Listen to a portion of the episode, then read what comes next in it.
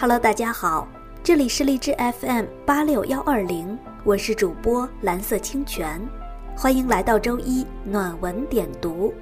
今天我要跟大家分享一篇暖文，题目叫《留着所有的力气变美好》，作者孙晴月。偶然看到一个林志玲的演讲，印象深刻极了。志玲姐姐谈及好几年前的那次摔马事件，肋骨骨折。她说，从医院醒来的那一刻，医生告诉她，肋骨骨折会非常痛。她只问了医生一个问题：会好吗？医生说会。志玲姐姐说：“从那以后，她没有再喊过一声痛，没有再掉过一滴泪。他要把所有的力气留着，让身体复原。”想起了之前在里约热内卢的贫民窟里遇到的一个踢足球的少年，他叫卢卡斯。清晨七点钟去贫民窟的时候，他已经在只有八分之一足球场那么大的一块空地上。和一群光着脚丫的少年在一起踢足球。和我同去的警察对我说：“你没有办法想象他们有多想成为足球运动员。他们没日没夜的在这里踢球，除了吃饭和打零工赚钱养活自己的时间，他们都在踢球。这里会出下一个罗纳尔多吗？”我看着这些兴奋地奔跑着、叫喊着的孩子，看吃了。空地外凌乱地放着他们的人字拖，每一双都已经黑旧的，看不出人字拖原本的颜色和花样。我在想，罗纳尔多曾经对媒体说，他们都光脚踢球，看来这是真的。小罗纳尔多曾经也对记者说。童年什么都没有，只有足球。看来这也是真的。这些穿着破烂不堪背心裤衩的孩子，他们轻盈地带球，用力射门。在这些时刻，好像贫民窟的贫穷和危险对于他们来说是不存在的，现实的饥饿和潦倒对于他们来说也是不存在的。他们踢球的样子在灰色的贫民窟里闪闪发光，而我的手表指针指在早上七点半。电影《上帝之城》充满了人性的堕落和无尽的暴力，让人感到恐惧。我没有想到的是，在灰白的砖墙、肮脏的街道、土黄色的泥地组成的上帝之城里看到的。居然是一群闪闪发光、拥有金灿灿笑容的少年们。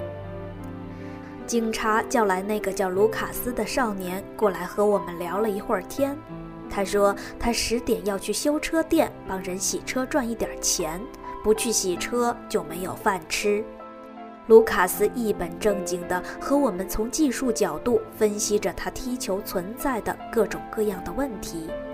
贫民窟里任何一个热爱足球的孩子讲起足球来都是一套一套的，丝毫不逊于任何一名足球解说员和评论员。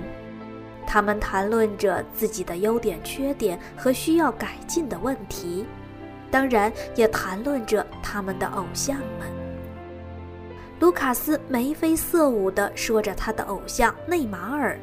他说：“内马尔小时候就和我们一样，他也没钱，但是你看他的技术多好，他踢得多棒。”卢卡斯每天一到十点就要去洗车赚钱，但他并没有沮丧。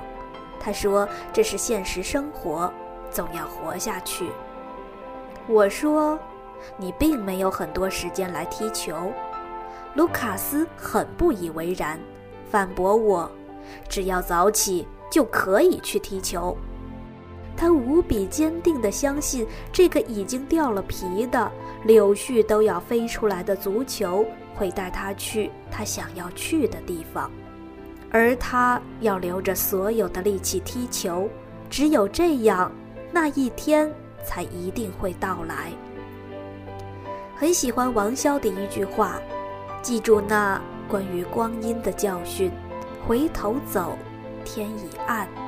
你现出了十寸十和分，可有换到十寸金？没错，不能再自我消耗，我们要留着所有的力气，用来让自己变美好。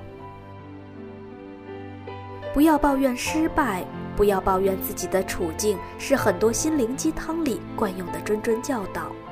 今天之所以推荐这篇文章，是因为它的标题“留着所有的力气变美好”。